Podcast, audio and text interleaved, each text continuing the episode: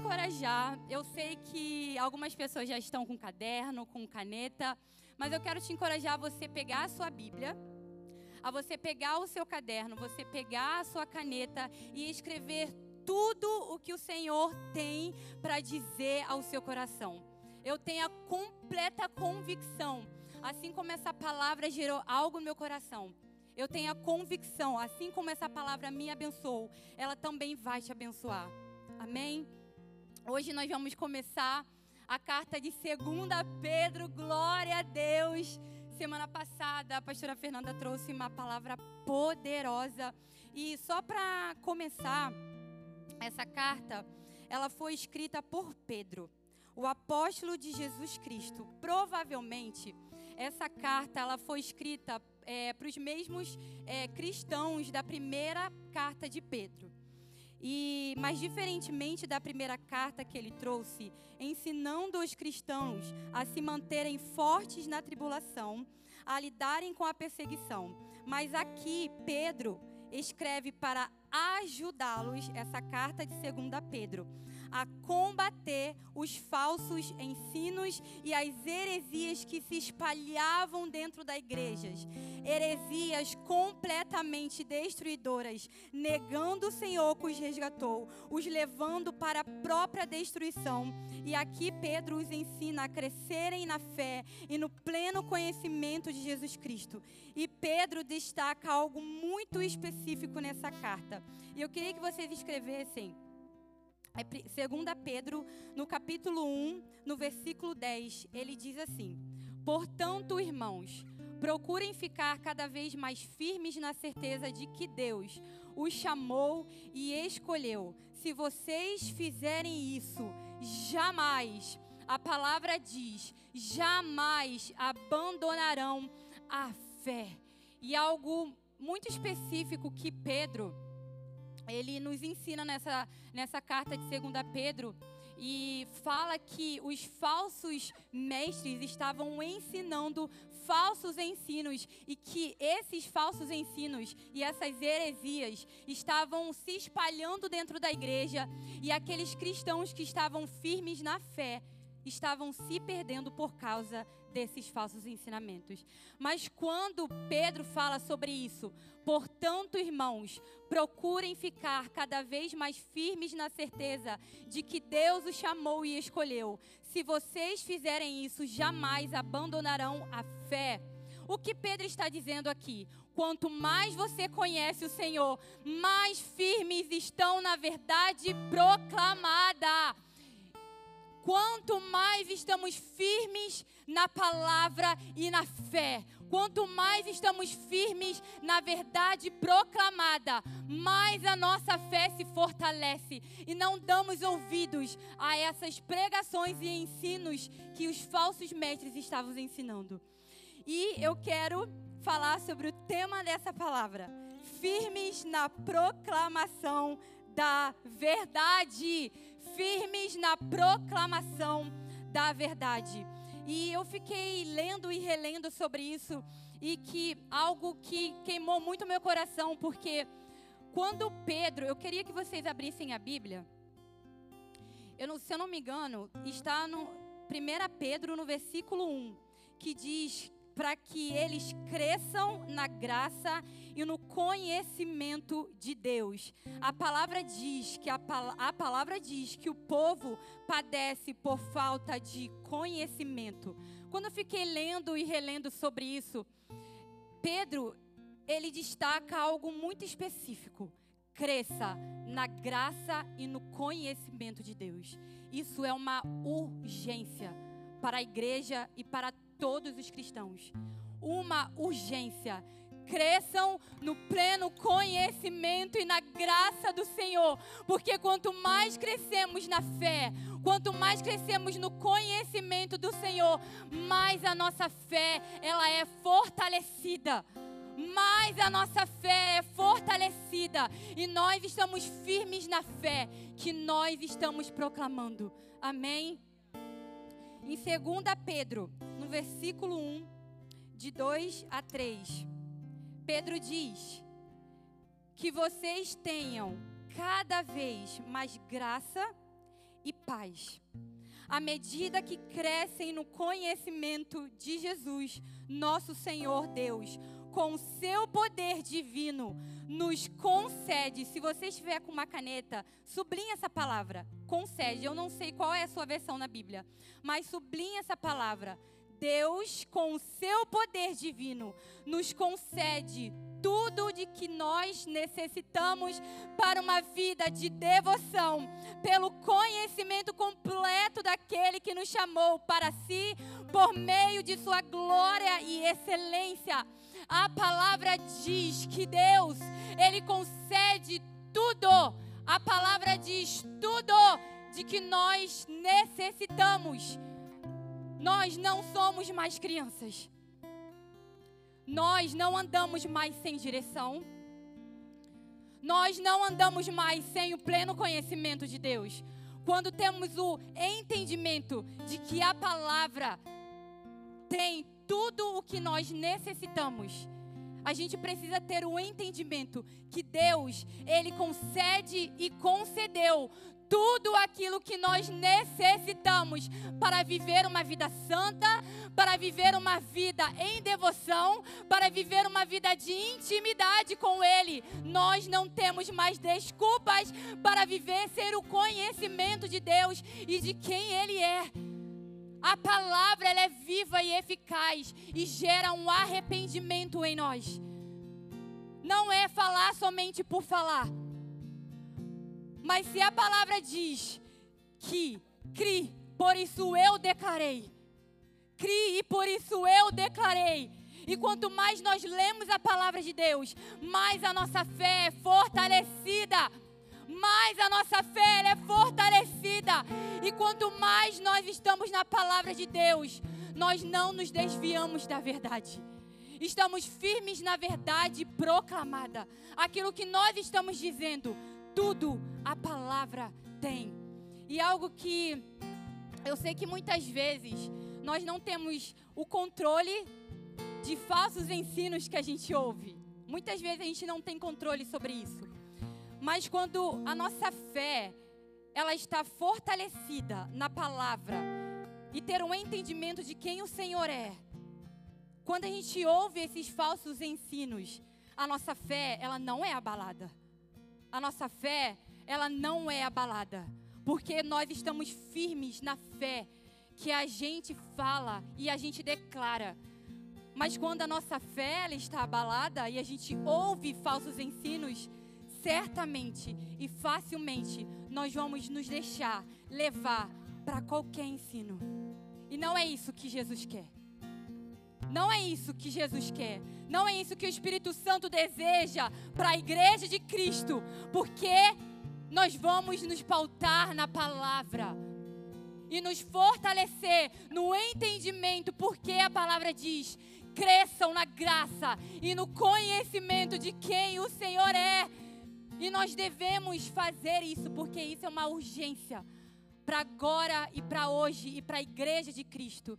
Cristo nos deixou a palavra viva e eficaz. Amém? Em Salmos 26, 12 diz: Os meus pés estão firmes na verdade, e perante a grande assembleia bendirei o Senhor. Salmos 26, 12. Os meus pés estão firmes na verdade, e perante a grande assembleia bendirei o o Senhor. E algo que o apóstolo ele sempre fala: minutos com homens e horas com Deus. Quanto mais nós temos o entendimento de quem o Senhor é a igreja, nós não nos desviamos com qualquer ensino de falsos mestres ensinando coisas que, vai, que vão contra aquilo que a gente crê. Então isso é uma urgência que Pedro ele destaca isso na palavra. Isso é para hoje, igreja. Cresçam na graça e no conhecimento de quem o Senhor é. Eu tenho a convicção, quando a gente ter o entendimento, que não existe mais desculpas, mas que existe a palavra. E que Deus abriu esse caminho e esse acesso à presença de Deus, enviando Jesus, e agora nós temos acesso a essa presença gloriosa e nos parecer ainda mais com Cristo. Esse precisa ser o posicionamento da igreja. Esse precisa ser o posicionamento da igreja. O povo padece por falta de conhecimento. E nós não vamos, nós não somos esse povo. Amém? E o meu primeiro ponto é: firmes na fé.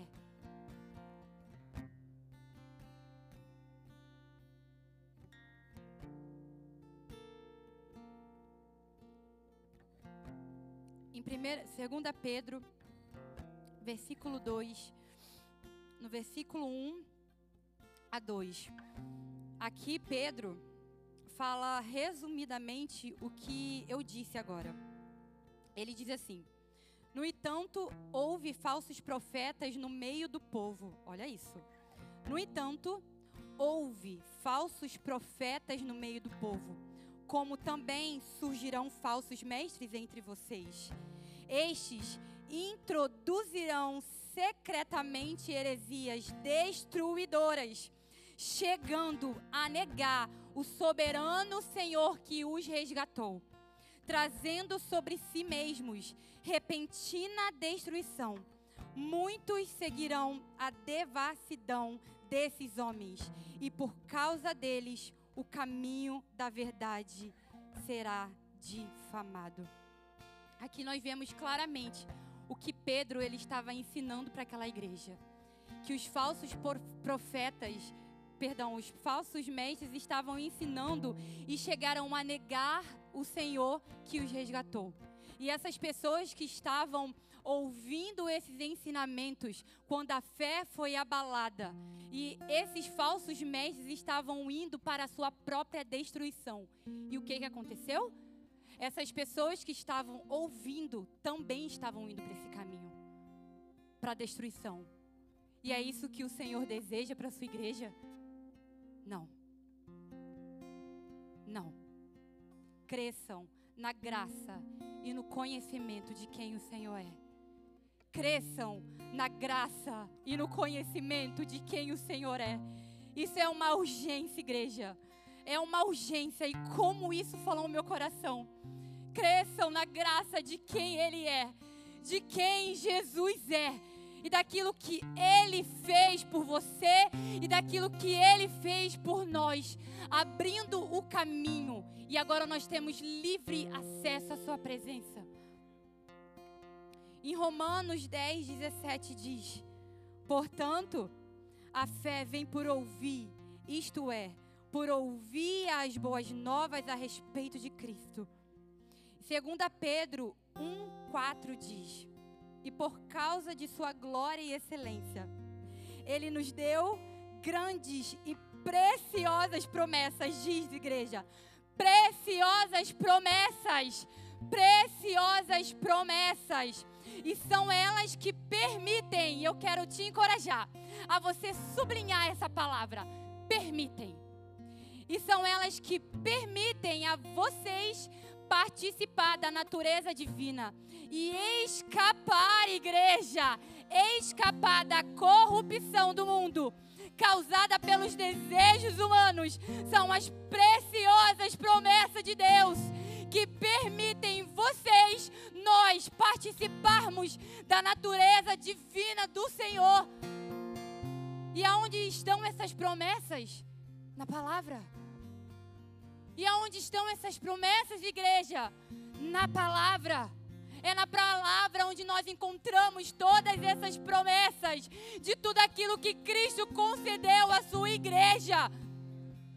Cristo concedeu à sua igreja. Ele não morreu naquela cruz à toa, não foi à toa. Não foi à toa. E o que nós estamos esperando para abrir a Bíblia e nos alimentar de todas essas promessas? A promessa que Deus reinará para sempre. A promessa que Cristo buscará a sua igreja. A promessa que Deus enviou o seu Espírito e derramou sobre toda a carne. A promessa de que Ele voltará e não nos deixará órfãos. A palavra de Deus diz que são essas promessas que nos fazem participar da natureza divina. E que promessas são essas? Aquilo que Cristo fez e que hoje nós podemos receber: a salvação. A salvação. O Cristo ressurreto. O sacrifício de Cristo nos permite viver uma vida santa, sem culpa diante dele. Uma vida de milagres, uma vida de poder, uma vida de cura. E hoje nós temos acesso a essa presença gloriosa.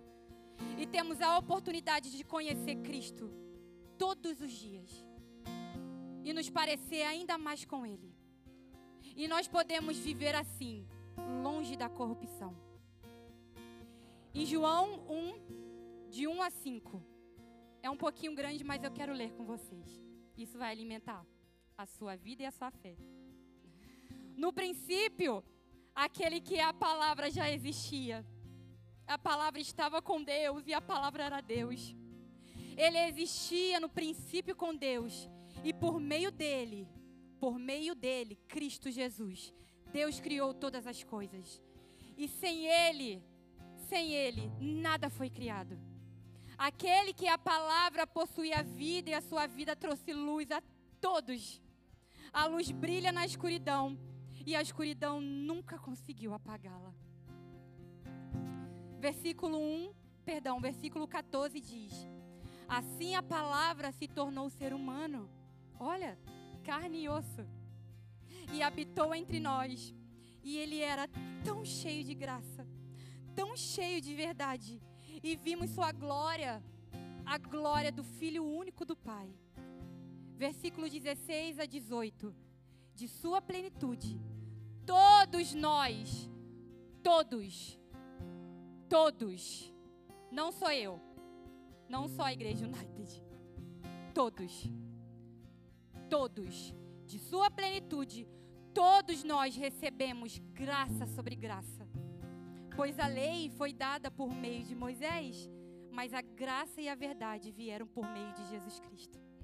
Ninguém jamais viu a Deus mas o Filho único, que mantém comunhão íntima com o Pai, o revelou. E onde nós encontramos tudo isso? E eu fiquei refletindo sobre isso porque quantas vezes nós negligenciamos o nosso tempo com o Senhor? Quantas vezes nós demos nós damos prioridade a tantas outras coisas menos o nosso tempo com o Senhor. Cresçam na graça e no conhecimento de quem Ele é. Eu tenho certeza que não é da vontade de Deus que o conheçamos somente por ouvir, por uma pessoa que está falando, mas conheça você. Abra a sua Bíblia e conheça você, quem Ele é. Assim como um, dia Ele mudou a minha vida, eu tenho certeza, eu tenho a convicção também mudará a sua. Porque a palavra de Deus gera arrependimento e alcança todos. Todos os perdidos. Amém? Agora eu digo, igreja, nós estamos firmes na verdade que proclamamos? Ou só estamos falando por falar? Ou só estamos caminhando sem direção? Igreja, isso é uma urgência cresçam no conhecimento de quem o Senhor é. Ele está voltando. Ele está voltando. E já é tempo, já é tempo de conhecer quem o Senhor é. Às vezes a gente deseja tanto a eternidade, mas não deseja o eterno. Como assim? como desejar a eternidade e não conhecer o eterno? Isso não faz sentido. Não faz. Cresçam na graça e no conhecimento de quem o Senhor é. Eu quero conhecer Jesus aqui nessa terra. Eu não quero conhecer Jesus somente quando eu chegar no céu. mas aqui na terra. Porque não foi à toa a morte de Cristo. Ele não abriu o caminho só para eu ficar parada. Não foi.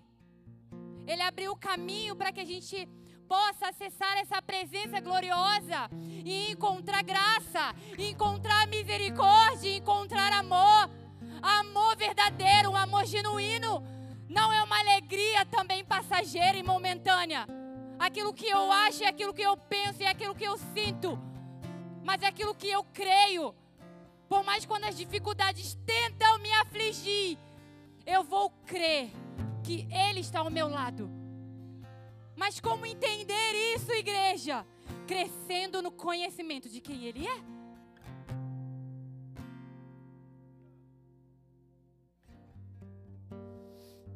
Segundo ponto, alimentando a nossa fé. O primeiro ponto é que Pedro apresentou uma vida que Cristo concedeu e concede para vivermos uma vida de devoção, uma vida cheia do conhecimento de Deus. Nos mostrou a realidade do que Cristo fez. Porém, o segundo ponto ele diz, no versículo 5, vamos lá. Diante de tudo isso, esforcem-se. Perdão. Diante de tudo isso, esforcem-se ao máximo para corresponder a essas promessas. Existe um esforço para corresponder todas essas promessas. Um sacrifício e uma entrega. E mais uma vez, não foi à toa. Não foi à toa que Cristo sacrificou, que o Senhor entregou o seu próprio filho naquela cruz. Não foi à toa e nem por acaso. Em 2 Pedro 1, de 5 a 11, diz: Por essa razão, empenhem-se para acrescentar a sua fé. Nós vamos aprender algo aqui. Empenhe-se para acrescentar a sua fé a virtude, a virtude o conhecimento, ao conhecimento o domínio próprio, ao domínio próprio a perseverança, a perseverança a piedade, a piedade a fraternidade, a fraternidade e o amor porque se essas qualidades existirem, aqui não fala somente da fé, e nós vamos pontuar sobre isso. Porque se essas qualidades existirem e estiverem crescendo, existe um processo crescendo. Na vida de vocês, elas impedirão que sejam ineficazes e improdutivos no conhecimento do Senhor Jesus Cristo. Todavia, se alguém não as possui, todavia, se alguém não as possui, está cego. Olha que a palavra diz: está cego. Só vê o que está perto, esquecendo-se da purificação dos seus antigos pecados. Portanto, irmãos, empenhem-se, esforcem-se Empenhem-se ainda mais para consolidar o chamado e a eleição de vocês. Pois se agirem dessa forma, jamais tropeçarão. A palavra é clara, não sou eu que estou falando. Jamais tropeçarão. E assim, a entrada ao reino eterno do Senhor e Salvador Jesus Cristo será inteiramente suprida a vocês. A palavra de Deus diz acrescentem a sua fé. Tudo se inicia a fé. E Pedro continua que aquele que tem fé deve acrescentar a virtude. E nós vamos ver o significado de virtude. É a disposição de um indivíduo de praticar o bem. E não é apenas uma característica, trata-se de uma verdadeira inclinação Virtudes são todos os hábitos constantes que levam o homem para um caminho do bem. E Mateus 7, 22 a 23 diz: No dia do juízo, muitos me dirão: Senhor, Senhor, não profetizamos em teu nome? Não expulsamos demônios em teu nome, não realizamos muitos milagres em teu nome? E eu, porém, responderei: Nunca os conheci.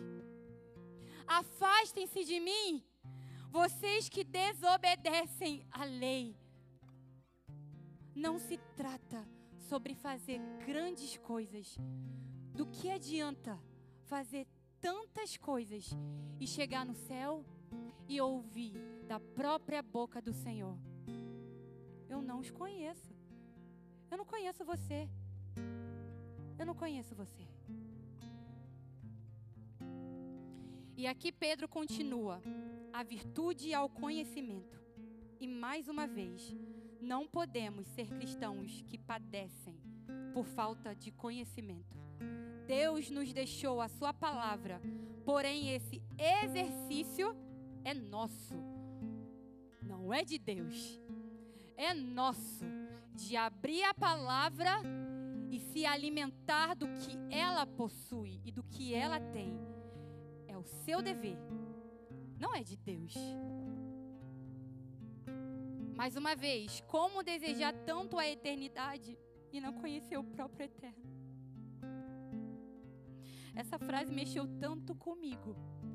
Como desejar a eternidade, irmãos, e não desejar o próprio eterno? Se a gente vai passar a eternidade com Ele. Estou terminando. Pode subir o louvor ao conhecimento, domínio próprio. Nós podemos ser homens e mulheres cheios de fé e da palavra. E o domínio próprio é o quê? O fruto do Espírito. Do que, que adianta ser homens e mulheres cheios de fé, mas não evidenciar o fruto do Espírito? Como? Ao domínio próprio, a perseverança, a perseverança, a piedade, a piedade e a fraternidade. A fraternidade. Nós podemos dizer que somos homens e mulheres cheios de fé, mas não amamos os nossos irmãos? Palavra é essa? Eu sou tão cheia de fé, tão cheia de fé, já curei, já aconteceu vários milagres, mas não, eu não amo o meu próprio irmão. Como? E a fraternidade e o amor. A palavra de Deus diz que Cristo é o próprio amor. Mateus 11, 29 diz: Tomem sobre vocês o meu jugo e aprendam de mim. Ele diz: Aprendam de mim. Cresçam no conhecimento de quem Ele é porque eu sou manso e humilde de coração. Que todas essas virtudes cresçam em nós e que venhamos ter o entendimento que hoje podemos nos apresentar ao Pai e conhecer ainda mais quem Ele é. E isso está disponível para nós, para que a gente viva uma vida santa diante dEle.